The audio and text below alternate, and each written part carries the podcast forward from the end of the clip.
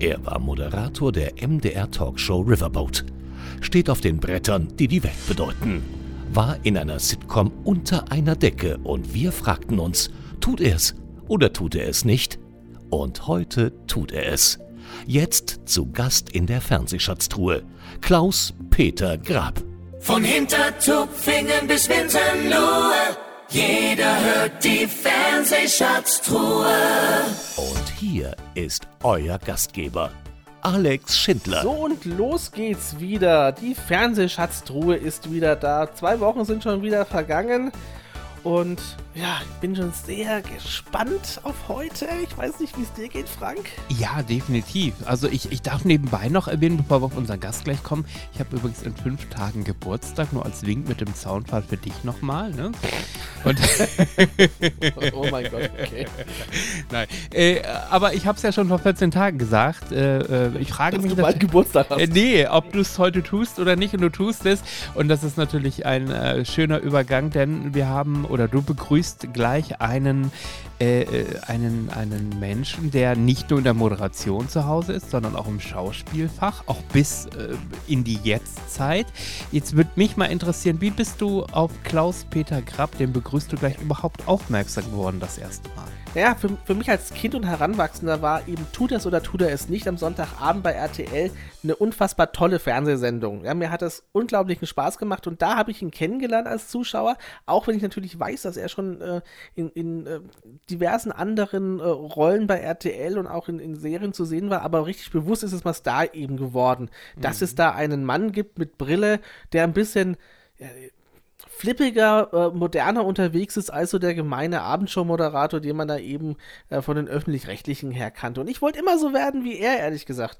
Und deswegen ähm, hat es mich gefreut, ähm, dann in der Recherche nochmal ein bisschen mehr über ihn zu erfahren, um dann eben festzustellen, dass er so ein bisschen ganz bewusster Underdog ist. Und dass er auch viel älter ist, als ich das gedacht hätte und immer noch im Geschäft ist. Also man auch hier wieder so eine Geschichte, man sieht es ihm nicht an, äh, hat sich auch kaum verändert. Und äh, das hat mir großen Spaß gemacht. Also äh, ein bisschen mehr über ihn zu erfahren, schon in der Recherche, bevor ich überhaupt mit ihm ins Gespräch komme. So, und ähm, belassen wir es mit den ganzen Vorreden, denn wir haben viel zu besprechen. Ich freue mich jetzt sehr auf Klaus-Peter Grapp. Einen wunderschönen guten Tag. Wir sind ja die Fernsehschatztruhe und wir beschäftigen uns mit äh, ja, Jahrzehnten der Fernsehschaugeschichte und da spielst du eine gewisse Rolle, denn ähm, du warst mal einer der beiden Moderatoren der deutschen Samstagabendshow, eigentlich holländischen Samstagabendshow, tut das oder tut er es nicht. Ähm, da kommen wir ein bisschen später dazu, was mich ähm, interessiert ist, wie es dann dazu kam. Wie kamst du dann zur Moderation? Denn wenn wir ähm, eben mal auch deine Webseite eben studieren, das, was du alles gemacht hast, du bist ja so ein untriebiger Kerl, ne? also schreibst ja selber, keinen Monat lang arbeitslos, vielleicht jetzt außer Corona. Wie kam es dazu? Wie, wie kam deine Liebe zu Schauspiel, zu Sprechen, zur Moderation überhaupt? Oh Gott, da gehen wir ganz, ganz weit zurück. Ja, bitte. Meine Eltern waren entsetzt, als sie, äh, mein Vater besonders, der sagte, aha, war entsetzt, als ich immer sagte, da oben wird mein Name mal stehen an irgendeinem Kino und ich beschloss, Schauspieler zu werden da war ich so acht. Sagt er, jedes andere Kind wird Lokomotivführer, wird irgendwas anderes und man macht sich keine Gedanken. Ich habe gesagt, ich werde Schauspieler. Ja. Und er sagte, und bei dem Kind wusste er, er will das. Und das wollte ich. Und ich habe mit acht dann ein erstes Theaterstück geschrieben und äh, irgendwo inszeniert. Ich habe viele Jahre später die Blätter wiedergefunden. Ähm, dass das ein Stück gewesen sein soll, kann man sich gar nicht vorstellen. Aber so Moment, Moment, da muss ich kurz mal reinkrätschen. Mit acht konnte ich ja gerade mal meinen mein, mein Namen hüpfen. Ne? du hast mit acht ja, Theaterstücke ich war nicht auf der Waldorfschule, ich war auf einer anderen. Also ich konnte dann schon ein bisschen schreiben und dann okay. habe ich das organisiert. Und so ging es weiter. Und ich war dann irgendwie in fünf Laienspielgruppen zur gleichen Zeit, hatte da die Hauptrollen ähm, und habe da eben parallel dort und dort und dort gespielt meine Eltern kamen dann nicht, weil, ach, soll man sich anhören, wie Kinder was aufsagen. Das war der Einzige, wo nie jemand war. Das ist auch das Einzige, was ich meinen Eltern übernehme. Sie, auch wenn sie was nicht interessiert, man muss ein Kind fördern. Und wenn ein Kind von sich aus für etwas enthusiasmierbar ist, dann muss man das dahin. Ich zum Beispiel habe meinen Lebtag noch nicht eine Minute mir irgendeinen Sport angeguckt. Ich kann ja verstehen, dass man den selber macht und Spaß dran hat. Sagen wir Tennis spielen. Aber ich will doch nicht zugucken, wie ein anderer spielt. Bock, Bock. Ja. Würde mich zu Tode langweilen. Fußball, all die Sachen, ich sag selber machen, ja, aber zugucken, wie andere den Ball herrennen, kann ich nicht verstehen. Aber wenn mein Kind es gemacht hätte, wäre ich natürlich hingegangen und hätte es unterstützt. Also das war bei mir nicht so. Und äh, als ich dann alt genug wurde, dass ich äh, selbst entscheiden konnte, also während meiner Schulzeit war das dann noch, ähm, als ich dann 18 wurde, habe ich schon äh, richtig Theater gespielt. Sprich, ich bin nicht mehr in die Schule gegangen, ich bin zu Proben gegangen. Ich war in der Deutschen Oper als Statist und kriegte mit, dass ein anderer, der auch Statisterie machte, um sich ein bisschen Geld zu verdienen, seine Schauspielschule machte, in Berlin. Es Berliner Kammerspiele, war ein Jugendtheater, da spielte und das äh, war Gantenbühne Berlin ihn gefragt hat, ob er am Urfaust spielt. Und er sagt, das kann er nicht machen. Er ist so kurz vor seiner Abschlussprüfung, das schafft er nicht auch noch. Gut, habe mhm. ich gedacht, Urfaust, da ist doch ein Schüler drin. Wie, wie, wie alt warst du denn da schon? Dann warst du schon 17. 18. 17. 17. Also wir, wir sprechen ja insgesamt davon, das ist, hat mich ja total überrascht, weil das, das hätte ich nicht geahnt. Ähm, du bist Baujahr 58, ne? Ja. Das heißt also, wir sprechen jetzt gerade von den 70er Jahren. Wir sprechen vor, vor langer, langer Zeit. Ja. 7. April 77 war dann meine erste offizielle richtige Premiere. Also lange her, eben als ich hörte, die suchen äh, eben für den Urfaust jemand, dachte ich, ist ein Schüler, dann rief ich da einfach an und sagte, hier bin ich. Sie brauchen noch jemanden. Äh, ich musste hinkommen, musste was vorsprechen, musste für dieses Stück jeden Tag die Bühne mit umbauen, musste Coca-Cola verkaufen, Garderobe machen, spielen, tote Tauben vor der Tür wegmachen.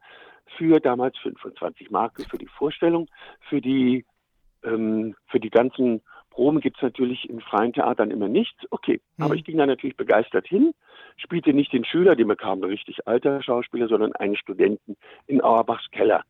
Nun wirkte ich aber immer schlagsig äh, jung damals und also sehr jung, dass ich jünger auch als alle anderen aussah, aber war halt nun ein offiziell in dem Stück ein Student. Und das war mein Anfang. Und dann mhm. sagt mir Leute, ja, du musst zur Schauspielschule. Und dann ging ich auch zur staatlichen Schauspielschule vorsprechen. Die sagten, ja, aber noch zu jung. Denn ich ging dorthin und sagte, ich mache heute den Professor aus Haus in Montevideo. Das mache ich im Laienspiel. Ist nicht meine Rolle, wenn Sie sagen, viel zu alt. Ist vollkommen egal. Sie wollen nur sehen, ob ich Talent habe. Da muss ich nicht extra was lernen. Das mache ich jetzt mal. Und die guckten mich immer an, ruhig, ruhig. Wer sind Sie? Ich sage, ich habe keine Zeit. Ich muss gleich zum Abitur, zum mündlichen. Also machen wir mal schnell. und die meinten, ich soll dann wiederkommen, wenn ich etwas reifer bin ich habe auch nur Lustiges vorgesprochen und nicht äh, Romeo und Julia zum hundertsten Mal wie die anderen. Was hast du davor ja. gesprochen? Und dann rief mich eine Schauspiellehrerin an, Entschuldigung, dass ich das noch zu Ende mache, mhm. eine Schauspiellehrerin vom, von der Universität an und sagte, wenn sie dich nicht nehmen, höre ich dort auf, ob ich nicht zu ihr privat zum Unterricht will. Das kann ich mir nicht leisten. Sie hat es ganz billig gemacht. Ich war fünfmal dort beim ersten Mal gab sie mir einen Text, mein Freund Harvey, beim zweiten Mal machte ich ihn. Sie sagt, es ist gut. Ich sagte, ich habe ihn ja noch nie gemacht. Die war doch aber gut. Dann habe ich bei anderen Regie gemacht schon und dann hat sie mich vorgeschlagen für einen der hehren großen Regisseure, Rudolf Nölte hieß der, und die spielte dann mit nachher in Berlin in den Ratten mit nur Prominenz und mir. Und so ging mein Beruf dann los. Also das heißt, ähm, du hast dann schon im Voraus sehr, sehr viel ja, so wie du es erzählst, würde mich das aber auf eine völlig andere Weise so ein bisschen an Helge Schneider erinnern, der auch sich sehr, sehr viel selber beigebracht hat. Hast du da ja, anderen... ich bin aufs Theater gegangen und habe vorgesprochen und habe so gesagt, ähm, ich habe jetzt noch nicht meine Abschlussprüfung, dürfte ich schon mal vorsprechen, bevor alles auf einmal kommt. Und dann haben die gesagt, äh, ja gut. Hätten die mich gefragt, was die Abschlussprüfung ist, hätte ich ehrlich sein müssen, Abitur, denn ich hatte ja keinen Schauspielunterricht. Dazu hatte ich keine Zeit. Ja, aber wie hast du das denn? Hast du dann dir Theaterstücke angeguckt und dir die Techniken selber beigebracht oder war dir das einfach ja, so in die Wiege gelegt worden? Ich habe mir einfach dann Texte genommen, habe die halt auswendig gelernt, habe mir vorgestellt, wie man das machen müsste. Und wahrscheinlich habe ich hauptsächlich meine äh, Naivität überzeugt auf der Bühne. Ist ja genau, entweder sind Kinder gut oder sie sind grauenhaft. Aber wenn du ein gutes Kind hast, was einfach natürlich ohne Ängste und so dran geht, äh, gar nicht so bedenkt, was könnte alles sein und wie, dann kann das saugut sein. Können natürlich auch Kinder ganz schlecht sein, aber ich hatte wahrscheinlich diese Kinderversion, ich bin naiv mit großen Augen, ich will und gucke und mache einfach erstmal. Und ich glaube, das war der Grund, warum es dann so losging. Ja, du, du, hast großes Glück gehabt, dass deine Eltern dich dann unterstützen. Im Endeffekt die ähm, ja, sehr vergleichbare Geschichte. Ähm, ja, kenne ich von mir selbst, denn ich wollte auch immer zum Fernsehen. Das, was du dann im Fernsehen gemacht hast, wollte ich immer machen. Ähm, mhm. Bei uns hieß es aber, du lernst erst einmal einen gescheiten Beruf. Ja? Das hieß es bei uns ja auch. Aber meine Eltern kriegten zum Beispiel gar nicht mit. Die fragten, wo gehst du wieder hin? Ich sage ins Theater, ja, was siehst du denn heute? Ich sehe nicht, ich spiele. Wie? Ja, ich habe heute Abend Premiere dort und dort. Hm. Und da wurde mein Vater gefragt, sag mal, hier in der Zeitung, das, ist es dein Sohn, der Name da so? Sie war nie dort, nicht beim ersten Stück, zweiten, so war das ja. bei mir. Irgendwann später kam sie dann mal, aber irgendwie so, was macht der da? Und ich habe dann auch angefangen zu studieren, Publizistik, Theaterwissenschaft, äh, Germanistik. Ich dachte auch erst, ich mache meinen Doktor und gucke, wie das alles weitergeht. Ähm, diese Studiengänge waren reine Schwafelei, so habe ich es empfunden. Schwafeln konnte ich schon. Da musste ich wollte was lernen. Also das war nicht meins, aber dann kam halt meine erste Fernsehrolle und dann meine erste Fernsehserienhauptrolle und dann wieder Theater. Und ich habe gesagt, naja, also bis 23 musst du es geschafft haben, sonst musst du aufhören. Mit 23 war es am Anfang ruhig, dass ich dachte, oh Gott, dann habe ich mich nochmal eingetragen fürs Studium, dann für Jura, weil ich wollte mich an irgendwas festhalten, wie Fakten, dass man eben wirklich äh, was beweisen kann oder auf was ich beziehen kann. Das andere war schon sehr geschwafelt. Und aber an dem Tag, als die Immatrikulationsbescheinigung kam, kamen drei Theaterangebote und dann habe ich erstmal die gemacht und jetzt bin ich immer noch in den Berufen. Hat es aber auch das große Glück, glaube ich, in Berlin gewesen zu sein. Und ähm, da hast du natürlich auch Anlaufstellen. Na, Theater und gedreht habe ich fast nur außerhalb Berlins. Ach, aber die, die Agenturen werden ja sicherlich verstärkt in den Großstädten gesucht haben nach Leuten oder wie hast du dann immer die ganzen Rollen oder die du, ganzen das ist irgendwie der eine hat dann gesehen, es war also eben die Ratten waren ein Erfolgsstück, was 99 mal vor 1000 Leuten ausverkauft gespielt wurde, was fürs Fernsehen aufgezeichnet wurde und wenn man bei dem gespielt hat, ach, dann habe ich gleich in seinem nächsten Stück Elektra wieder gespielt, dann galt man schon als irgendwas. Dann wurde man überhaupt erstmal angeguckt. Und dann zu meinem, meiner ersten Fernsehfilmhauptrolle, äh, die war ähm, ja, bei jemandem, den ich nicht so schätze, deswegen sage ich den Namen jetzt mal nicht. ähm, da kam ich hin. Mhm, bitte jetzt äh, könnt, könnten wir uns gut vorstellen. Kommen Sie mal nach Hamburg. Wir haben die Hauptdarstellerin schon ausgesucht und wir machen mal mit Ihnen zusammen Probeaufnahmen. Und wir machten die Probeaufnahmen, wie ich mir halt so auch dachte. Daraufhin wurde die Hauptdarstellerin ausbezahlt. Ich wurde Hauptdarsteller und man suchte eine neue Partnerin für mich. Warum das so war, was, was äh, in, in dem Fall die Leute an mir sagen, weiß ich nicht. Aber okay, und hatte ich meine erste Hauptrolle und dann, als ich die hatte, kam ich halt auch zur Probeaufnahmen für meine erste Serienhauptrolle. Nun kann man natürlich sagen, junge Leute gibt es noch nicht so viel, die dann schon Erfahrung haben und die irgendwo mal ein bisschen erfolgreicher waren und dann guckt man sich die halt natürlich weiter an und dann wird man halt auch ein bisschen weitergereicht. Aber war schon früher mehr so Mundpropaganda? Also heute, äh, heute hast du das Internet, das habt ihr ja damals nicht gehabt und ähm, da ging das quasi dann, du warst, hattest sicherlich schon, warst schon bei einer Agentur oder so? Oder wie, wie warst du? Staatlich, das ist alles bei, nur bei der staatlichen. Ach so. Irgendwie musste ich mich auch wieder mal wo vorstellen und dann ging's. Ähm, ja, also merkte ich auch, wenn ich drehte, damals gab es Christoph Eichhorn, einen Regisseur heute, der früher auch spielte. Wir haben in den ersten drei, oder wir haben drei Sachen hintereinander, spielten wir die unterschiedlichsten besten Freunde. Mhm. Aber ganz unterschiedliche Geschichten, Kriegsfilm, äh, dann waren wir ein Kapitel für sich, Häftlinge in Bautzen und eben, wie sich mein Vater, 13-teilige Serie mit Herbert Böttich und mir in den Hauptrollen, da spielte er dann auch meinen besten Freund. Also gab es halt immer nur so einen gewissen Kreis, den man nimmt. Das ist auch heute so. Du siehst ja immer dieselben im Fernsehen. Mhm. Und auch beim Film. Wenn du in einem Film drin bist, der ein Erfolg ist, oder eine Serie, die plötzlich ein Erfolg ist, dann haben die Leute, die da drin sind, gleich woanders zu tun. Dann gelten die als Erfolgsbringer. Ach, und die wollen wir dann auch haben. Ob die nun so gut waren oder nicht, ist gar nicht die Frage. Manchmal halt der Film gerade Zeitgeist und äh, deswegen so erfolgreich. Darin können wir als Schauspieler stecken wir gar nicht drin. Und ich kenne so viele richtig gute Leute, die kein anderer kennt, sagen wir so. Das hat sehr, sehr viel natürlich auch mit Glück zu tun. Naja gut, das ist ja häufiger so, ne? dass, dass also quasi äh, Perlen irgendwo schlummern, aber aus welchen Gründen auch immer, äh, äh, immer werden die nicht so richtig zum Vorschein gebracht, ne? Ja, da muss irgendeiner, muss man nicht glauben, muss dich holen, dann huch, das ist ja gut. Wie bist du dann zum Synchron gekommen? Das muss ja dann so in den 80er Jahren dann angefangen haben. Auch schon gleich, gleich habe ich das gemacht. Ich bin überall auch dahin marschiert. Ich sagte, na, wenn ich jetzt als Schauspieler, wie kann ich Geld verdienen? Mhm. Auch synchron. Und dann bin ich halt zu allen Synchronfirmen marschiert, habe gesagt, guten Tag, Klaus-Peter Grab, Schauspieler, spiele gerade in den Ratten hier in der Freien Volksbühne. Vielleicht, wenn Sie mal jemanden brauchen, da braucht man ja auch junge Leute. Ja, ja. Und dann wurde ich halt mal geholt. Ich war relativ spät dran, als ich erst mit 18 anfing mit Synchron. Ach, doch schon andere so waren alles Schauspielerkinder. Ähm, Benjamin Völz oder so, wer da alles war. Oder so Aufnahmeleiterkinder, die irgendwo halt schon früh angefangen haben. Und äh, wer da eben auch gut war, lernt es. Denn mit Kindern ist man ja sehr freundlich und nett. Ich selber mache jetzt auch viel Synchronregie. Also wenn ja. Kind da ist, musst du freundlich bleiben, musst nett bleiben, auch wenn du es aus dem Fenster werfen möchtest, weil es so schrecklich ist. Aber du musst nett sein und ihm helfen und nochmal. Und wir können das ein bisschen schieben. Bei einem Erwachsenen erwartest du, dass es funktioniert. Ja. Ein Erwachsener kriegt nicht die Zeit, sich auszuprobieren. Beim Kind ist man sehr geduldig und äh, wenn das Kind Talent hat, lernt es ganz schnell die Technik und wenn es Talent hat, wird es gut und man freut sich, dass das Kind gibt und es wird weiter engagiert und deswegen machen viele Leute von klein auf bis zum Lebensende nur synchron, immer das ist, also sind immer da drin.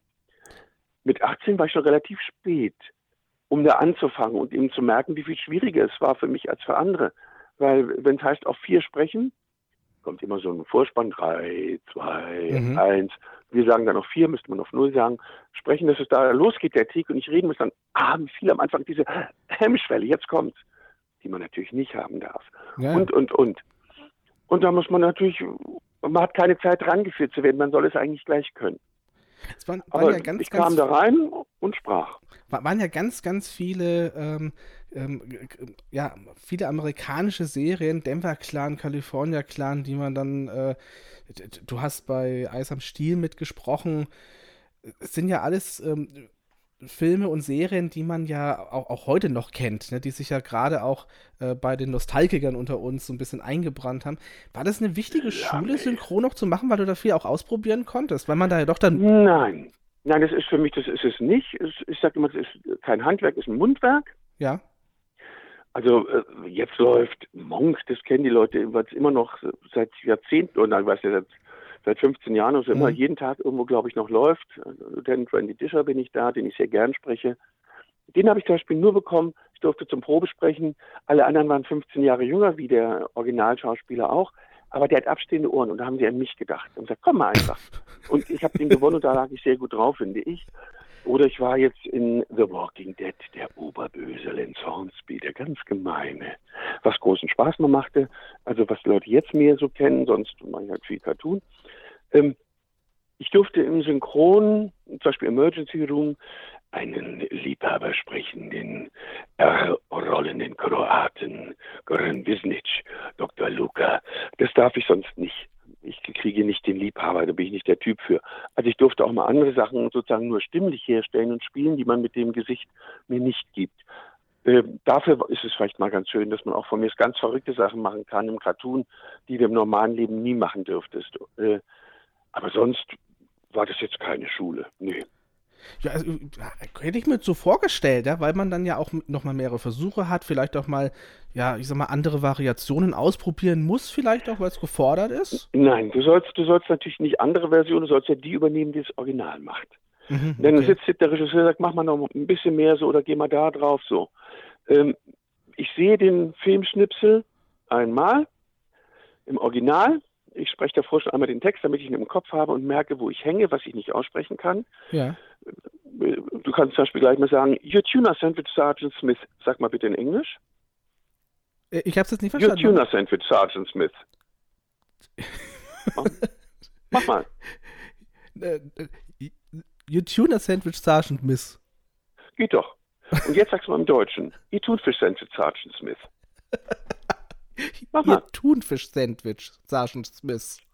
Ja, und jetzt natürlich viel zu lang, das muss ja die gleiche Länge genau, haben. Be bewusst. Ihr ja. Thunfisch-Sandwich, Sergeant Smith. Und so gibt es viele Sachen, die man denkt, naja, ist ja ganz einfach. Ich lese oh irgendwas von in der Küche. Nein, in der Küche, nicht die in der Küche. Muss man aufpassen. Ah, okay. Und so gibt es viele Sachen. Ich trage Boxershorts statt Slips zu schicken Stretch Jeans. Solche Sätze in Geschwindigkeiten zu sprechen. Und im irre. Deutschen müssen wir immer etwas schneller sein als das Original. Warum? Weil wir, die Worte sind länger, wir haben mehr Wörter drin und so. Also deswegen mhm. muss man flüssig und schnell sprechen. Deswegen spreche ich mir es einmal schon mal laut vor, um zu merken, oh, da hänge ich. Ganz schlimm sind so Sätze auch wie, Dinge, die die DDR betreffen. Die DDD ist für mich schwierig, immer mhm. deutlich zu bleiben. Also das übe ich einmal, dann sehe ich das Original und dann spreche ich es schon drauf und es wird aufgenommen. Okay. Und natürlich kann dann gesagt werden, nee, mach nochmal so und hm, mach mal, nee, denk mal daran. Und man kann ja auch manchmal die Breite nicht treffen, den Rhythmus genau. Der Rhythmus, der, den wir sehen, also auch als Fernsehzuschauer, ist immer der Mundschluss, das ja. der Labial. BMP. Okay. Wenn die drin sind, muss da also einer sein. Ich kann auf Mama auch Papier sagen. Das wird keiner merken weil zwei Labiale. Aha. Da gibt es ja noch diese halblabiale WFV. Also daran ist der Rhythmus eigentlich zu sehen. Und da muss ein Text draufgeschrieben sein. Ich muss das finden. Deswegen kann es auch sein, dass ein Text sich anhört wie Guten Tag, wie geht es dir? Damit es richtig aussieht. Ähm, häufig ist es ja auch schwer, ähm, amerikanischen Humor ins Deutsche zu übersetzen. Oder gerade ja. äh, Sprichworte. Wie geht man damit um? Also ich denke mir jetzt auch ganz oft, wenn äh, wenn, wenn ich jetzt Serien sehe, und wir schauen auch mal hin und wieder die im, ähm, im englischen Originalton an, ähm, und dann mal zwischendurch wieder auf Deutsch und denkt man, komm, das haben die doch nie so gesagt im Englischen, da ist doch irgendein Gag oder sowas dahinter. Nein, es, es geht ja auch nicht. Also äh, nun bin ich ja nicht für die Übersetzung zuständig, auch nicht die Bücher, das mache ich nicht.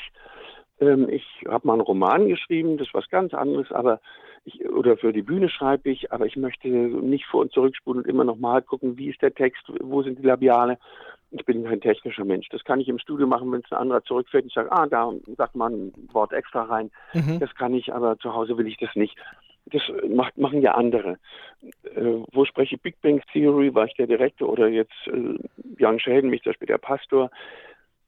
Das sind so Comedy-Serien, ähm, die sind natürlich geschrieben aber manche Witze übertragen sie nicht. Lass es ja. ein Sprichwort sein, lass es über irgendeine Person sein, die hier in Deutschland keiner kennt.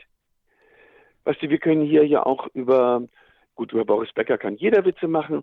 Verona Poth, so Leute, nimm mal Verona Poth, einen Witz über sie, blub, irgendwas.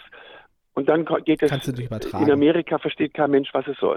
Ja, ja. Und so gibt es natürlich ganz viele Leute, die drin vorkommen, die dort Fernsehgrößen sind, Nachrichtensprecher, würde ja keiner verstehen. Also musst du dir was anderes einfallen lassen. Manchmal auch äh, ganz andere Witze, die, äh, überhaupt was anderes, damit es funktioniert. Gemein ist es, wenn in diesen Sitcoms die Lacher drin sind. Mhm. Und deswegen muss, ein, wo der Lacher ist, muss dann auch eine Pointe sein. Ja. Also der Autor ist oft sehr schwer. Stefan Ludwig ist ein sehr guter Autor, den wir haben für solche Sachen der Pointen findet und die man da hinsetzt. Man kann nicht alles eins zu eins übersetzen. Sitcom ist auch ein schönes Thema. Du hast mitgespielt bei Unter einer Decke, eine der, der wenigen ja, äh, ja, spätdeutschen Sitcoms, die es da noch gab oder mhm. die wir dann noch produziert haben in Deutschland. Da kommen wir gleich noch drauf. Das sind aber schon deine Fernseherfahrungen. Ich habe gelesen, ähm, dass du auch bei Dieter Pröttl im Talentschuppen warst. Ähm, Irene Mann hat es damals gemacht, glaube ich, ne? den Ach Talentschuppen, so. die Regie. Ich habe auch Aber Moderator war Dieter Prottel, ne? Ja, bei dem habe ich mal was anderes gemacht. Okay, Dieter Prottel war auch Irgendeine andere Sendung habe ich mit dem mal gemacht. Äh, aber ähm, das war Irene Mann, bei, die Regie beim Talentschuppen. Aber Talent, ja, habe ich auch mal moderiert. Talent, genau, Talentschuppen war ja quasi das, ja, die, die, Cast, die, die erste Castingshow im deutschen Fernsehen. Ähm, da hast du ähm, laut deiner Website einen eigenen Sketch ähm, eben mitgebracht. Da habe ich was eigenes geschrieben. Ich bin eben schon aufgetreten mit, habe eigene Sketchprogramme geschrieben und gemacht. Damals zusammen bin ich immer aufgetreten mit Gabriele Schramm. Das war die jüngste der drei Damen vom Grill. Ja. Wir sind zusammen so in kleineren Theatern aufgetreten. Ich habe die Sachen geschrieben. Und irgendjemand kam dann mal auf die Idee, na dann, wie wären das Talentschuppen? Ich weiß nicht mehr, ob ich da hingeschrieben hatte oder ob mich da einer gefragt hatte. Ja, und dann wurde ich das und habe das halt mal gemacht. War das auch so ein bisschen der Einstieg, mehr ins Thema Moderation nochmal zu gehen? Als, als Schauspieler kommst hm. du ja erstmal nicht drauf zu sagen, ich möchte auch Moderator werden. Wäre jetzt also mein. Ich ja immer alles, alles machen. Das ist bis heute so. Ich habe nicht so viel Stolz, sag so was Tolles. Nee, ich war mal in Anführungsstrichen prominent. Das ist jetzt nicht mehr so. Ähm, ja, ich arbeite trotzdem, kann ich sagen, fast rund um die Uhr. Ja. Äh, also wirklich, äh, auch der, der kommende Januar ist jeder Tag, ich glaube zwei freie Sonntage habe ich. Der Rest ist alles, äh, jeder Tag ist belegt mit Synchronregie, mit Sprechen, mit einem Kabarettauftritt, sonstigem. Also ich arbeite wirklich durchgängig, wenn es halt auch nicht mehr in der großen Welt ist, dass das jeder sieht. Aber das gehört alles dazu. mich kriegst du, also ich war noch keinen Monat vollkommen arbeitslos. Das sage ich immer, kann kein mhm. Schauspieler sonst sagen. Ja. Seitdem ich in dem Beruf bin und ich konnte immer wirklich davon leben, was ich in dem Monat verdient habe. Mhm. Hat auch was damit zu tun, dass ich ein bisschen Workaholic bin und das, oder mit dem anderen, immer wenn ich was noch nicht gemacht habe, reizt es mich. Mhm. Also wenn die Leute sagen, oh ja, könntest du vielleicht überlegt dir mal, würdest du Riverboat moderieren, Talkshow beim MDR, dann sage ich, oh Gott, kann ich nicht, mache ich. Ja. ja willst du nicht überschlafen, die Sache? Nee, mache ich. Kann ich doch nur lernen dran. Und so komme ich zu, kam ich immer zu weiteren Sachen. Habe ich noch nicht gemacht, na, das ist ja interessant. Und wenn ich es nur einmal gemacht habe, dann weiß ich wenigstens, wie es geht. Ja, aber kamen offensichtlich immer ganz, ganz viele Leute auf sich zu. Das ist ja, das, das sprach ja auch dann äh, für dich. Du hast aber. Naja, sagst, also nur auf mich zu nicht. Moderation war dann zum Beispiel so, nachdem ich das gemacht hatte, ähm, gab es dann, als der DFF, also die Mauer fiel. Für mich mhm. das Erlebnis meines Lebens. Ich war bei den ersten zehn Leuten ja, oben auf der Mauer, wir mit Wasser runtergespritzt wurden. Wirklich mein Erlebnis des Lebens, sag ich immer. Und dann las ich in der Zeitung, sagte mir mit, wäre das nicht was für dich? Moderator gesucht, DFF, das war das äh, Fernsehen im östlichen Teil des Landes. Der deutsche Fernsehen. Und dann habe ich halt da hingeschrieben. Ich dachte, jetzt sind wir ja eins, jetzt ja. habe ich da mal hin. Und dann kam eben zurück, ja, ich wurde dann zu den Probeaufnahmen auch dann gebeten.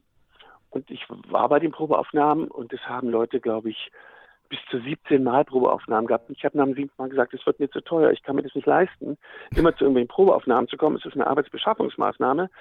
Man muss ja irgendwann was wissen. Aber ich wurde ausgewählt. Ich war der Vorzeigewesse im Ostfernsehen. Dann, es gab sonst keinen, mhm. weil ich war anders als die anderen. Ich dachte einfach, wenn die anderen sagten, um Gottes Willen, ein Altersheim wird geschlossen, habe ich gesagt, und ein Kinderspielplatz wird renoviert. Ich bin so begeistert über die Einheit und wollte das auch vermitteln. Aber, aber, und damit fiel ich aus dem Rahmen und war anders als alle anderen. Ja, DFF und, hielt ja aber nicht lange, ne? Na, das war klar, der bleibt dann noch ein bisschen über ein Jahr. Ich hatte das letzte Live-Wort des Senders, nach 40 Jahren wurde er abgeschaltet und ich hatte die Ehre, das letzte Live-Wort zu haben, was wirklich so ich äh, empfand, auch dass ich dafür ausgesucht wurde. Und dort habe ich das Abendjournal moderiert, unter anderem und das sehr, sehr, sehr, sehr gerne mit Maybrit Inner zusammen haben wir das gemacht. Äh, dort fiel dann aber mal ein Kabarettist aus, der hatte nicht aufgepasst, der ist ja im Urlaub. Was machen wir? Dann mache ich heute Kabarett. Ja, das geht doch nicht. Weil du auch Moderator warst. Ja, aber das war dann, dann habe ich Kabarett gemacht. Ja, also, dann blieb das auch, kam das immer wieder. Dann war ich im Haus und die, es fiel in Ohnmacht um die Fernsehansagen. Ich sagte, wieso mache ich jetzt heute noch Fernsehansage? Das können wir nicht, aber wir haben keinen, gut, jetzt machst du Fernsehansage. Da war gerade Gorbatschow entführt an dem Tag, alle waren aufgeregt und dann habe ich das gemacht. Und so war immer, na mache ich noch was, noch was. Ich hatte das Glück, dass ich beim DFF eben in einer sehr seltsamen Zeit ankam, in der Auflösungszeit dort, mhm. und das so ein bisschen eine Spielwiese wurde. Ja. Und dann habe ich erst mal gemacht. Ja, äh, das waren ja dann aber, dann kamen ja wirklich dann die, ja, Fernsehbühnen gerade der ARD. Du warst auch im IFA Sommergarten. Ja, oh Gott, das waren so eine Sachen. Während das Schlimme war, wir sind ähm, als DFF bei der IFA gewesen ja. selber noch und äh, sind in die Sendung gestürmt von der ARD nachmittags mit Harpe Kerkeling. Ja, genau. Ich wusste von nichts. Tag davor hatte das schon, ähm, haben das schon Gottschalk und Jauch gemacht und die mit toller Technik und Wiener gab es so Scherze drum. Und am nächsten Tag machten wir das. Wir suchen aus dem Westen die Besten für den Osten, da darf es nichts kosten, sowas. Natürlich, mein Sender war so blöd und hatte kein hatte nicht dafür gesorgt, dass wir auch in der ARD zu hören sind. Da war ich der stumme Fisch, womit dann auch Harpe Kerkeling spielte. Hier hört sie eh keiner. Wir hatten es nachher nur in unserer Sendung. Es gab einen Riesenskandal. Ich flog aus einer Sendung raus, für die ich schon beim WDR gebucht war und sonst, wie, das, wie wir das nur machen konnten. Plötzlich waren Redakteure vom DFF, die so taten, es wäre meine Idee gewesen. Nö, die haben gesagt, mach das. Und da ich eine gewisse relative Hemmungslosigkeit habe, äh, wenn es ums Berufliche geht, habe ich das halt gemacht war in, in der ARD nicht schön. Dass ich selber ein Jahr darauf dann schon beim damals SFB angekommen war äh, und heute RBB und dort eine Show und anderes moderierte und sozusagen dadurch dann auch in die ARD kam, auch selbst bei der IFA, habe ich sozusagen einen Part übernommen, der Jahr davor Harpe Kerkeling, im nächsten Jahr war ich dabei. Ähm, in einem Jahr bin ich rausgeflogen, im nächsten Jahr war ich selbst Moderator. Ja, genau. Das, das, das waren ja, das waren ja legendäre Sendungen. Man würde sich ja wünschen, dass es heute wieder sowas gibt. Auch mal das, äh, ja, mal wieder Unerwartetes in solchen Sendungen passiert. Passiert ja nicht mehr. Und das waren ja damals alles Live-Sendungen da aus dem Sommergarten. Ja. Und die sind ja legendär gewesen. Ja, ich äh, mochte das auch. Aber okay. Ähm, du hast Silvestershows gemacht, du hast Reisesendungen gemacht, du hast echt vieles gemacht und irgendwann klopfte dann mal. Alles außer Nachrichten und Sport, das kann ich nicht. Ich bin nicht trocken genug. Und dann klopfte irgendwann mal RTL. Da gab es eben schon eine Sendung, tut er es oder tut er es nicht. Die hatte äh, vorher schon einen Holländer gemacht, Peter Jan Renz. Ja. Äh, ich glaube sogar zwei Staffeln. Ähm, Anfang der 90er, 92, 93 muss das, glaube ich, gewesen sein. Und dann kamst du. Und jetzt würde mich mal interessieren, wie es denn da dazu kam, dass es einmal nicht mehr Peter Jan Renz machen sollte. Und ähm, ja, es war ja schon fast eine Neuauflage. Also es war nicht der große Erfolg, die Sendung mit Renz. Was damit auch zu tun hatte, dass er fürs deutsche Publikum, wenn du mich fragst, zu überdreht wirkte. Ja. Der also auch immer mal in die Luft sprang und sich drehte immer an irgendeiner Stelle. Wenn du aufgewachsen bist mit jemandem wie Hans Rosenthal und der dann irgendwann in einer Sendung immer hochspringt, das ist spitze, dann ist es so eine Stelle und du verstehst es. Wenn aber einer kommt, der nicht ganz richtig immer sprechen tut Deutsch und der dann irgendwie sich dreht in die Luft, ähm, war das, glaube ich, dem Publikum äh, zu wirr oder man hat nicht verstanden, wie es dazu kommt. Also ja, es war der durchgeknallte Holländer. Ja, aber eben der durchgeknallte, den man nicht unbedingt, warum ist der so durchgeknallt? Wenn man jemand lange langsam aufbaut und mitkriegt, Ross Anthony ist auch immer ein bisschen verrückt oder sowas, aber dann ist das was ganz anderes, als wenn der plötzlich da ist und da ist ein Verrückter. Ja. Und ich glaube, der war den Leuten zu überdreht. Ja. Und dann suchten sie halt, na ja, aber das ist doch ein schönes Format, wann das ist ein Erfolg, sie suchen ein. Sie hatten mich davor für zwei andere Sendungen gecastet. Eine, die aus Spanien kommen sollte, die so erfolgreich sein sollte, dort, wie hier wetten das. Die ist aber leider nie aufgetaucht hier. Da hatten sie mich gecastet und sagten, das, also wenn, das müsstest du machen. Ich wurde ihnen von drei Seiten vorgeschlagen.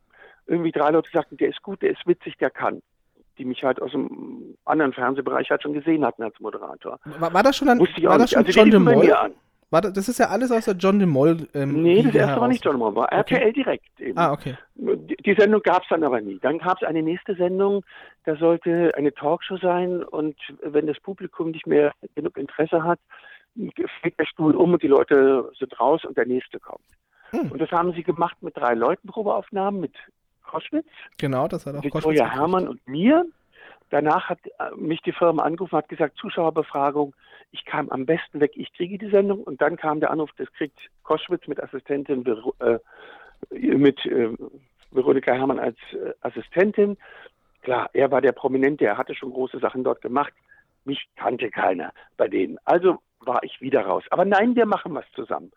Und dann kam die Anfrage, würdest du das machen? Habe ich klar gesagt, natürlich mache ich das. Und so kam ich zu, tut es oder tut es nicht, wo es immer damals hieß, naja, hm, ähm, warum machen die das nochmal und wie? Aber dann waren die Einschaltquoten der ersten drei, ich hatte auch nur drei im Vertrag, so positiv gut, dass mir halt noch weitere angeboten wurden, die dann aber, muss man sagen, mal gegen Wetten das lief und Silvester und deswegen die Einschaltquoten sich bestimmt nicht gesteigert haben. RTL bot mir damals einen Exklusivvertrag an. Den habe ich aber nicht unterschrieben. Ja, da, das, da ähm, sprechen wir gleich mal drüber. Nochmal kurz, tut das oder tut das nicht. Mal überhaupt okay. zu, zur Sendung selber. Im Endeffekt, das war ähm, eine Show. Der, der Titel ist Programm. Ähm, es gab versteckte Kameraelemente. Es gab sehr actionreiche ähm, Studiospiele ähm, entstand alles eben unter diesem Dach von Endemol, von John de Mol, der ja auch zu der Zeit die 100.000 Mark Show und die Traumhochzeit gemacht hat. Das war eigentlich schon so eine genau, vergleichbare Mark Show. war ich der Außenmoderator, war ich auch dabei, ja. Der Glücksritter war das dann, ne? Aber bei Ulla Kock am Brink. Du warst dann danach bei Glücksritter. Ach, war das Glücksritter, nicht 100.000? Ach so, ja, guck mal. Aber auch ich so eine actionreiche Show. Ähm, aber nochmal ähm, eben John de Mol das Ganze ist in Holland aufgezeichnet worden.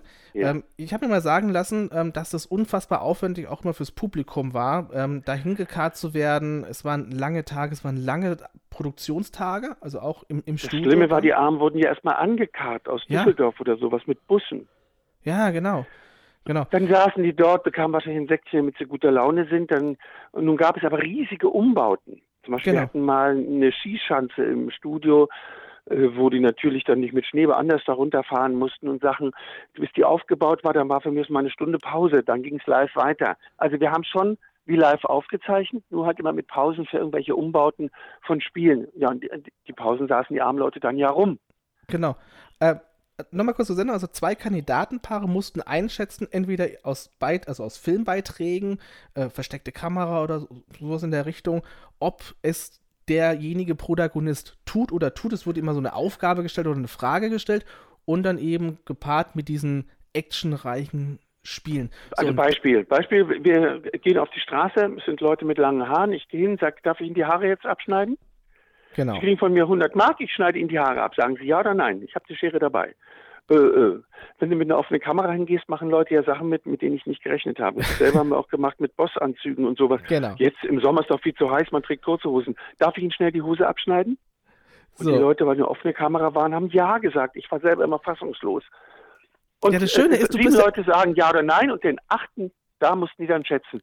Guck dir den mal an. Sagt der ja oder nein? Und das Schöne war ja, du warst noch selbst auch damit auf der Straße dabei. Heute wird es ja alles irgendwie ja. extern vorproduziert. Ähm, wie war das für dich, diese, diese Einbindung auch redaktionell? Na, redaktionell ist, ist falsch. Die haben ja, ja die Spiele und sowas alles ausgesucht gehabt, die wussten, was sie wollen. Das und das ist angekommen in Holland, das machen wir hier auch. Mhm. Also ich habe Sachen mit versteckter Kamera gedreht. Ähm, das war auf der WDR-Höhe in Köln, ob man mir die Hose aufmacht, ich muss, müsste pinkeln, aber beide Arme waren eingegipst und so. Ich muss jetzt mal aufs Klo, würden Sie mir helfen? Und die einen, na klar, und andere voller Entsetzen. Und so, der Einzige, der nicht erlaubt hat, dass gesendet wird, dass er mir an die Hose ging, um sie freundlich zu öffnen, war ein Mönch nachher. Der hat es verboten. Der Rest äh, hat es dann auch zeigen lassen meistens. Mhm. Wir haben Sachen mit offener Kamera gemacht, das ist noch was anderes eben da reagieren die Leute, ist erstaunlich, warum sie alles mitmachen.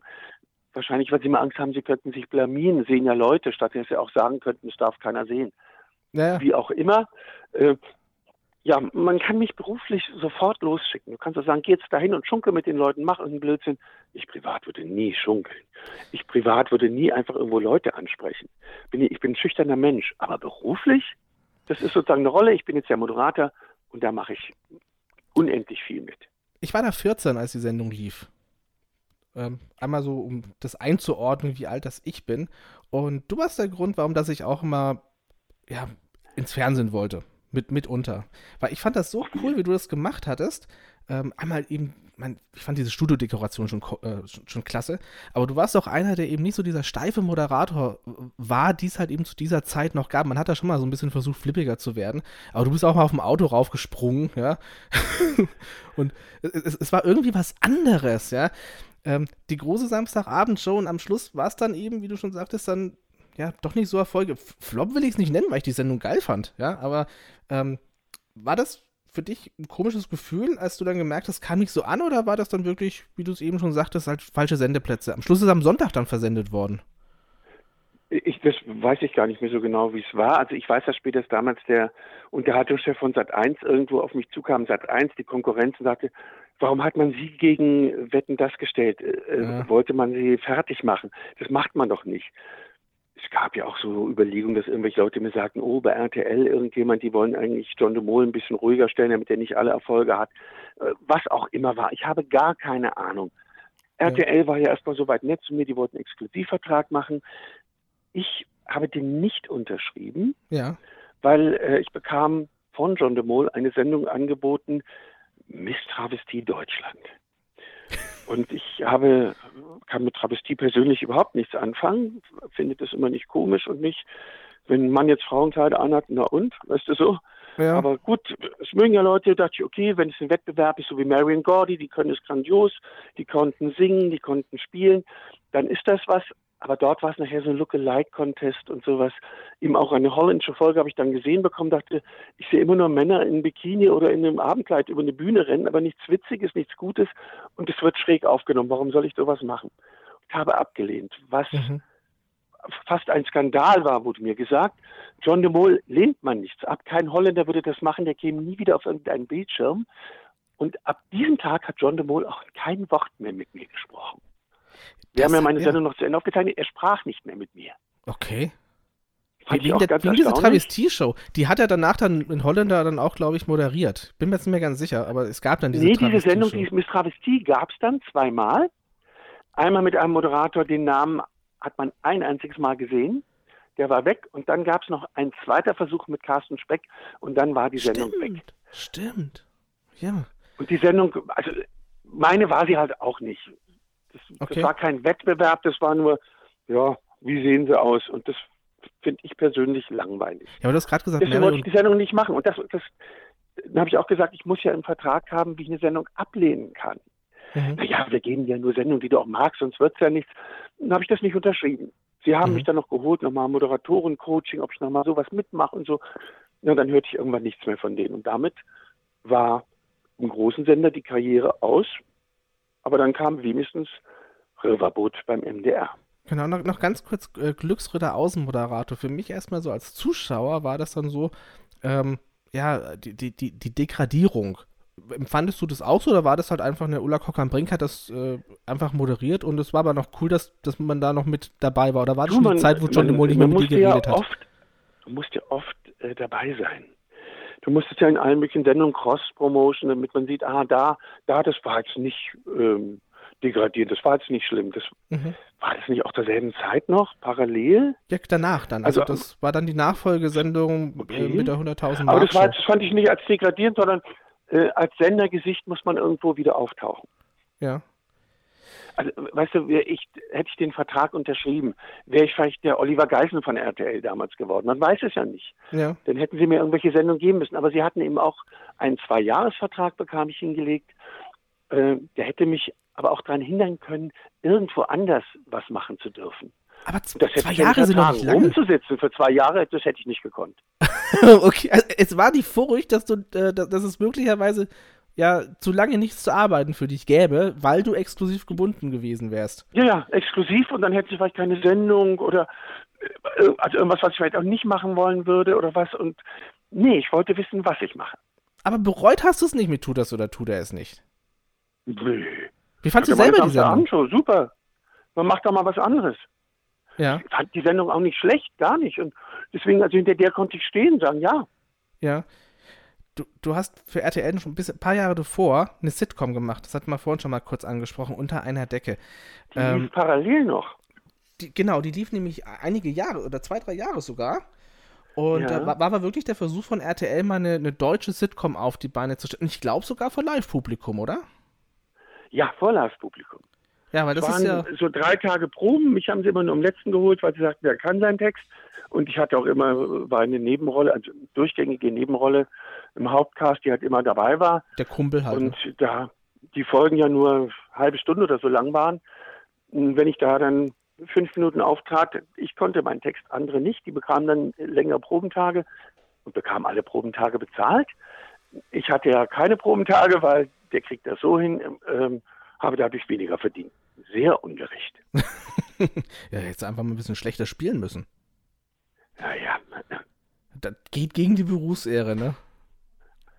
Geht gar nicht, will man nicht, natürlich nicht. Nein, aber es war so, es war eben, die erste Staffel hatte ich noch genauso viele Probentage wie die anderen. Ja. Und beim, bei der nächsten Staffel so hatte ich nur noch dann, an dem Tag können wir früh noch proben, deine Szene oder so. Da dachte ich mir, hm, erstaunlich.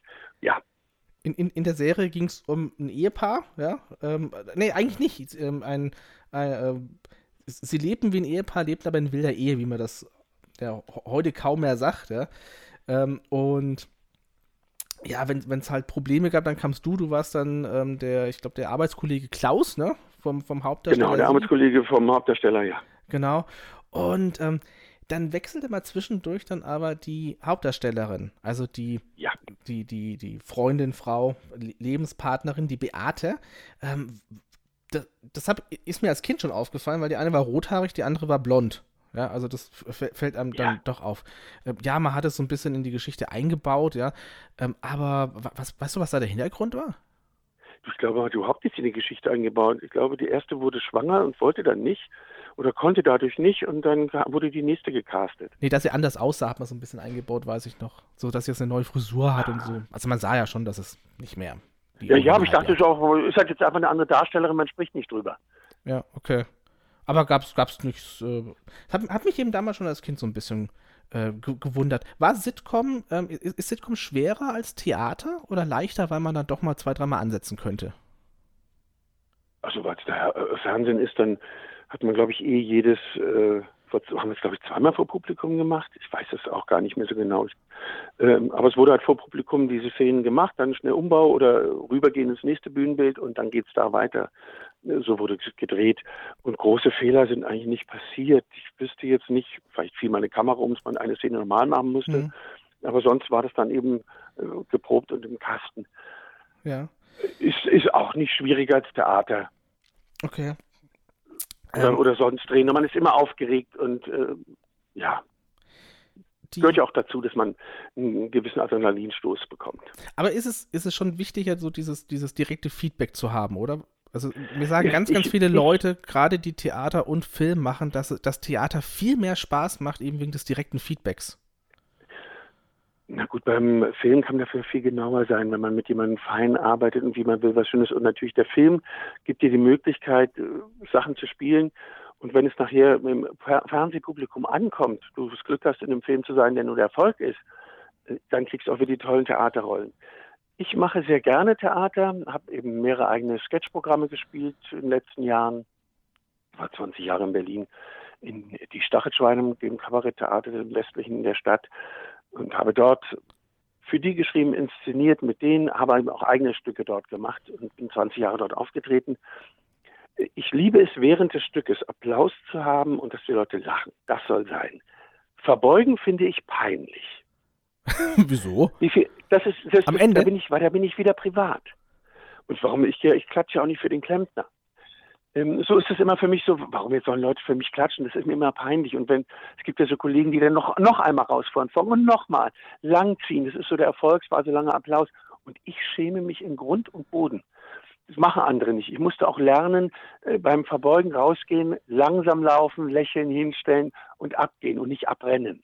Aber ist das nicht nochmal am Ende der ganz Dank? schrecklich ist. Im Stück Applaus und Lachen ohne Ende, bitte. Aber danach, dass ich persönlich irgendwie noch, da, da, schäme ich mich, da bin ich wieder privat. Ach, das habe ich jetzt auch noch nie gehört. dass, dass es dann, dass es jemand unangenehm ist. Ich dachte immer, das ist dann nochmal so am Ende ähm, die Abschlusswertschätzung beiderseits. Also der Schauspieler vom ja, Publikum, das, das Publikum du, vom Schauspieler wenn du alleine was machst oder zu zweit, dann ist es auch noch, denke ich mal, ein bisschen ehrlicher. Schlimm ist, wenn es so ein Stück ist mit zehn Personen. Die kleinste Rolle tritt zuerst auf, die will gar keiner beklatschen, die haben wir gar nicht groß gesehen. Die nächste so bis zum Hauptdarsteller, dem Star, den feiern sie dann. Und ja, dieses immer rauszögern und nochmal, es ist mir seltsam. Ja. Du hast dann auch Ende der 90er ein bisschen Fernsehen noch gemacht, ja, also auch Riverboat dann eben, die Talkshow. Mhm. Ähm, ich glaube, die lief alle 14 Tage, also zweiwöchentlich, glaube ich, läuft Riverboat. Mhm. Ähm, so, das war eine, das war eine Talkshow. Es, es ging ja schon so mit Prominenten, aber es ging ja schon so ein kleines bisschen in die Richtung wie das, was eben Koschwitz ja auch gemacht hat, nur dass du keinen Zeitdruck hattest. War das dann auch so der Moment, über Leute was zu erfahren oder auch wieder in Anführungszeichen nur, naja, habe ich noch nie gemacht, mache ich jetzt mal? Ja, für mich war es das erste, habe ich noch nie gemacht, mache ich mal, klar. Hm. Ja ich habe, ich habe schon Sachen gemacht. Ich habe für den Berliner Theaterclub hier in Berlin eine Talkshow gemacht, einmal im Monat mit Theaterleuten, vor Abonnementpublikum vom Theaterclub, damit die sehen, was ist auf den Bühnen. Die haben dann auch irgendwas von mir gesungen und so und habe die Leute präsentiert, mich mit denen unterhalten. Also reden konnte ich meinen Lebtag. Und dann dachte ich, ja, dann mache ich das. Ähm, ja, aber gab es nie so den Moment, wo du mal sagtest, da, da, möchte ich mal einrasten. Also, das ist jetzt zum Beispiel was, das liegt mir. Zum, nimm mal zum Beispiel die Talkshow mit Riverboat.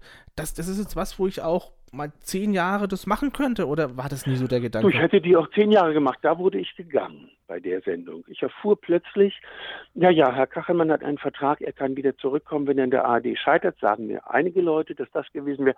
Der hat EWG dort gemacht und ja, ja es war halt nicht der Erfolg mehr wie bei Kuhlenkampf.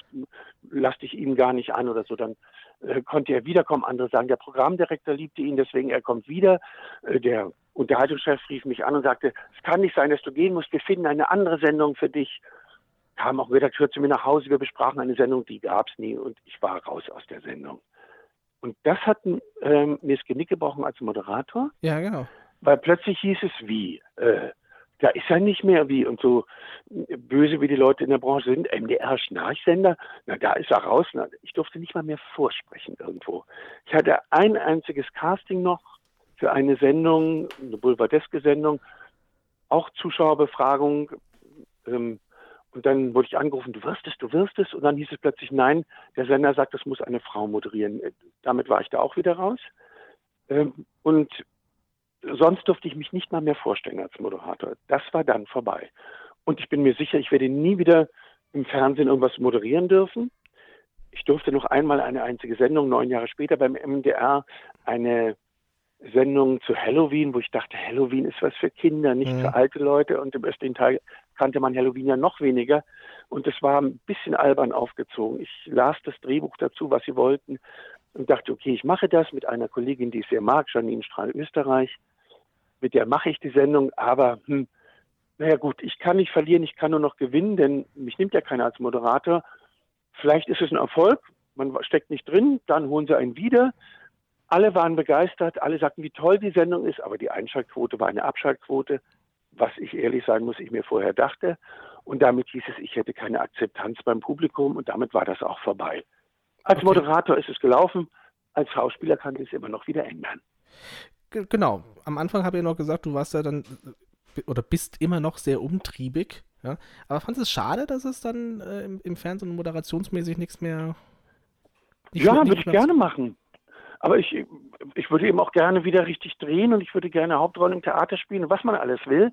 Momentan habe ich das nicht. Also ich habe mal irgendwo einen Auftritt, dass ich engagiert werde, kabarettmäßig, dass ich bitte irgendwas machen soll. Äh, so Sachen passieren mir noch und ich moderiere mal was.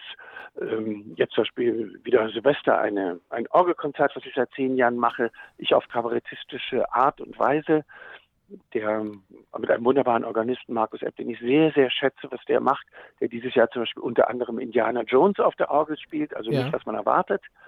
Und ich natürlich dann darüber rede, es kommt der fünfte Teil Indiana Jones am 23. Juni nächsten Jahres ins, äh, ins Kino.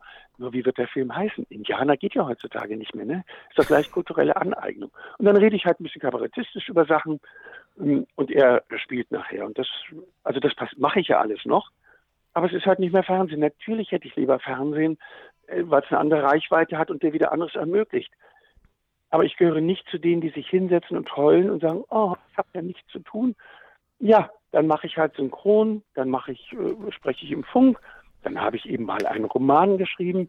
Ich kann nicht rumsitzen. Dann ja, halt es, was anderes. Ja, es gab jetzt ja diese Retro-Welle eben auch mit der 100.000 Mark schon. Ulla Kockern bringt zum Beispiel, war, war auch schon bei uns übrigens im Podcast.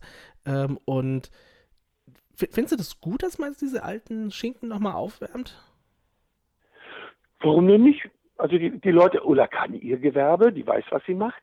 Und wenn die Leute Spaß daran haben, warum nicht? Aber tut so oder tut er es nicht, kam keiner auf dich zu? Es ist keiner auf mich zugekommen und ich hätte gesagt, also was glauben Sie, natürlich mache ich. Klar hätte ich das gemacht, ich mochte die Sendung, ja. Wie gesagt, ich fand die Sendung, fand die Sendung klasse. Ähm, wie gesagt, ich sag nochmal das Wort, du bist umtriebig. Und irgendwann kam sie dazu, dann zu sagen, ich schreibe jetzt mal einen Roman. Ja. Ähm, ja. Dein, dein Premierenroman quasi, dein Debüt. Ähm, Flatsch, der Absturz eines TV-Stars. Und du schreibst aber ausdrücklich, dass es äh, keine eigene Geschichte ist. Aber äh, ja, spielt das so ein bisschen mit rein? Nein, sagen wir so. Es ist zwar ein Schauspieler, der, der äh, was ähnlich ist, ist die Länge des äh, des Hauptdarsteller Peter Sanders aus dem Buch. Mhm. Er ist so lang wie ich, er trinkt keinen Alkohol, er liebt Eis und er hat meine Berufe. Okay. Darum, das ist es natürlich, was, was, was ähnelt. Ich bin zwar mal eben aus der Einsendung gegangen worden, aber das äh, ist ganz anders als die Geschichte im Buch. Der verliert zwar auch eine Sendung, eine riesen erfolgreiche, wo er der große Star ist, aber mit einem Skandal, ähm, während er eine ältere Schauspielerin, die sehr bissig unter ihrem Hut immer hervortschicht ähm, interviewt und dann irgendwann man halt meint, ja, also seitdem er sie kennt, ist er für aktive Sterbehilfe. Oh Gott, damit äh, wird er, äh, verliert er äh, sein, seine Macht als Fernsehliebling und wird eben rausgeworfen aus der Sendung und der große Star hängt plötzlich in den Seilen und wird äh, nicht mehr gebucht. Alle Buchungen werden zurückgenommen. Und was macht man als Prominenter, um zu überleben und wie es dann weitergehen kann? ich weiß, wie das ist, wenn man rausfliegt. Ich weiß um skurrile Geschichten, wo man auftritt bei irgendeiner Gala. Mein Hauptdarsteller tritt dann mal auf beim Imkerverein in Heppenheim. Ja, ich habe mal in Heppenheim Freilichttheater gemacht, deswegen weiß ich, wie der Bahnhof aussieht. So kann ich das immer sagen. Okay. Äh, der muss dann in ein Bienenkostüm, in ein zu enges, in das er gezwingt wird und muss da was moderieren. Nein, ich musste noch kein Bienenkostüm anziehen. Aber ich weiß um schreckliche Sachen in dem Beruf. Mhm. Und ich wollte es einfach lustig, satirisch aufbereiten. Also, also ich weiß, worüber ich schreibe, aber genau. wirklich ist es nicht meine Geschichte. Du sprichst aus Erfahrung daraus. Ja, aus Erfahrung weiß ich, worüber ich schreibe. Und es gibt eben Kollegen, also die meisten Leute, die es gelesen haben, haben gesagt, ah, es ist so lustig, ist so schön. Und ein paar Kollegen, weniger, aber die gesagt haben, oh, ich musste auch mal weglegen. Ich sowieso.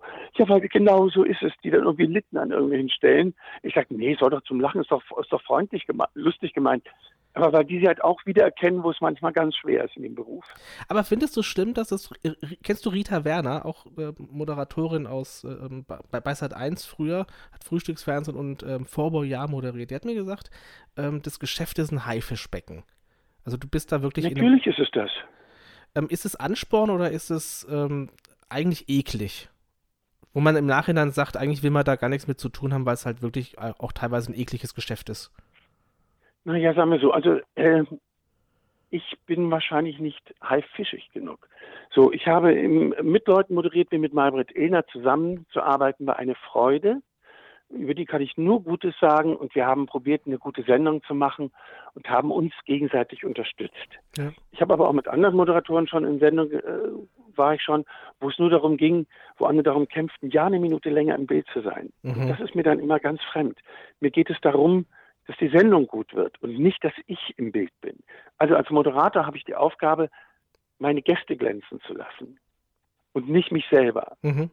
Und so, und da merkte ich, da habe ich eben schon anderes erlebt. Dann ist es für mich, äh, dann mag ich es nicht. Ja. Es ist wie, wie, immer bei unseren Gästen, man könnte stundenlang weiter quatschen, aber jetzt haben wir schon äh, fast eine Stunde.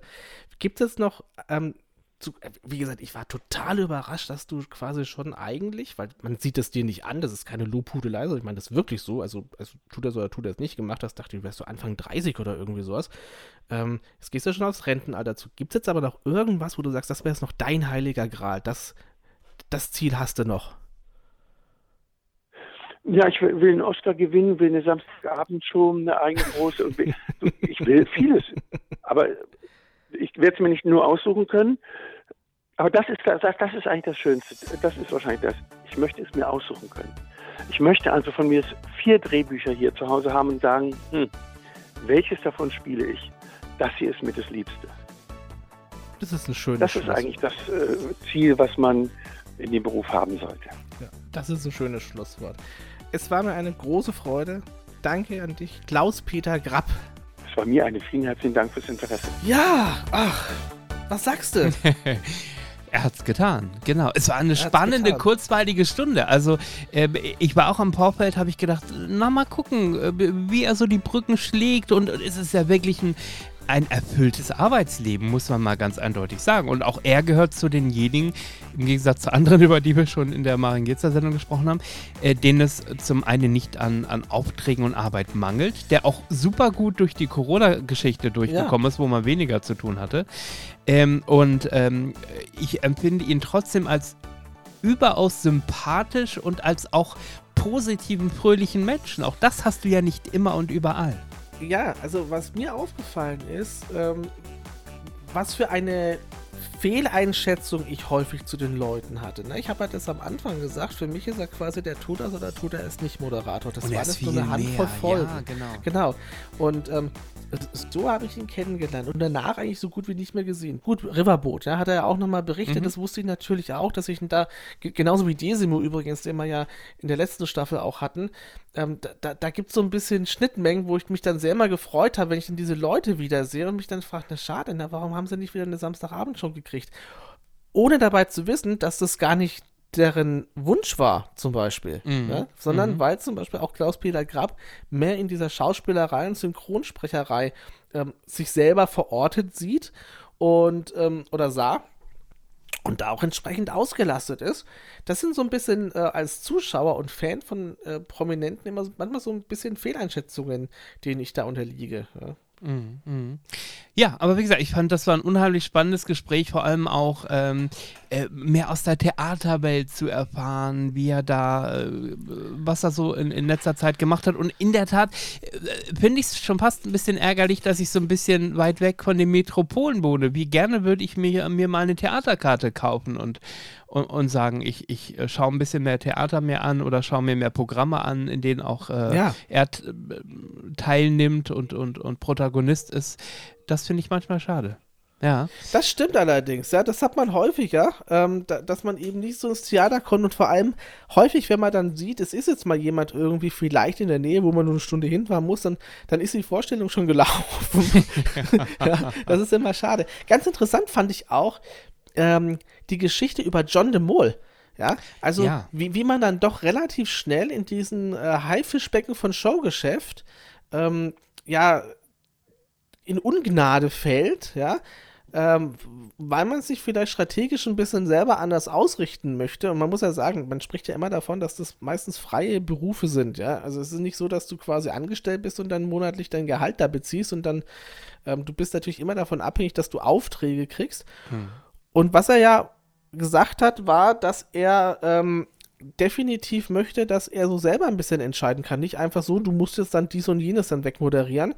Und dass ihn das dann aber auch im Showgeschäft offensichtlich so ein bisschen das Genick gebrochen hat, ne? Ja, ich muss kurz, äh, da fällt mir gerade im Gegenzug ein, das war doch mit Ulla Kock am Brink, die doch auch bei Endemol dann Exklusivvertrag hatte.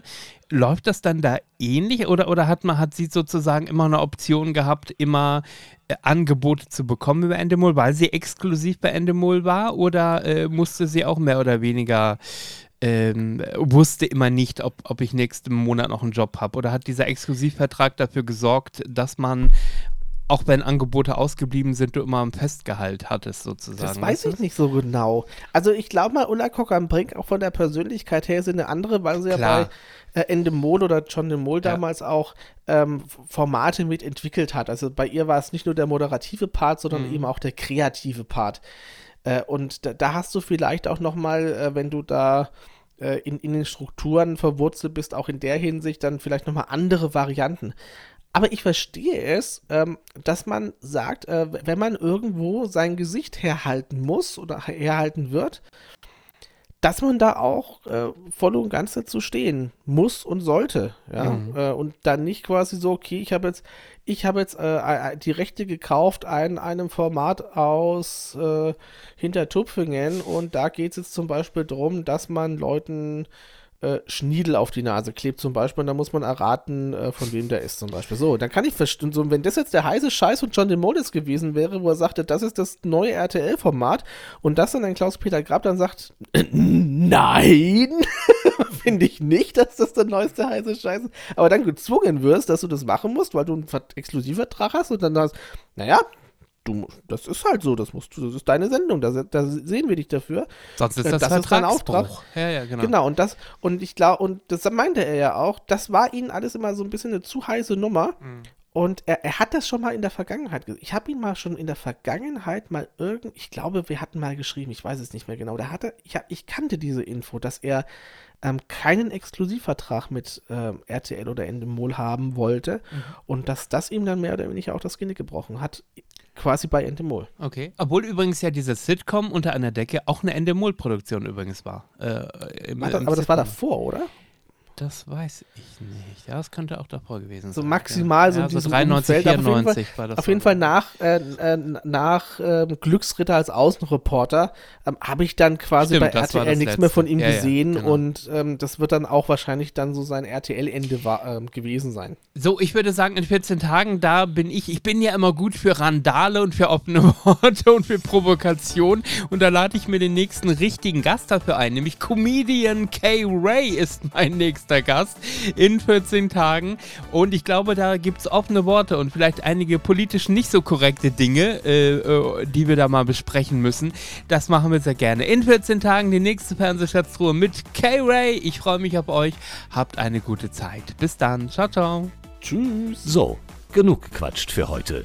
Denn nun geht es aus dem Retrokosmos wieder zurück in die Gegenwart. Aber die Fernsehschatztruhe kehrt zurück. Selbe Stelle, selbe Welle. Die Fernsehschatztruhe. Zu hören auf allen gängigen Podcast-Portalen wie Amazon Music, Audio Now, Spotify und Apple Music. Alle Folgen immer griffbereit auf unserem YouTube-Channel und auf unserer Homepage www.fernsehschatztruhe.de. Bis bald. Hintertupfingen bis Winsenlohe, jeder hört die Fernsehschatztruhe.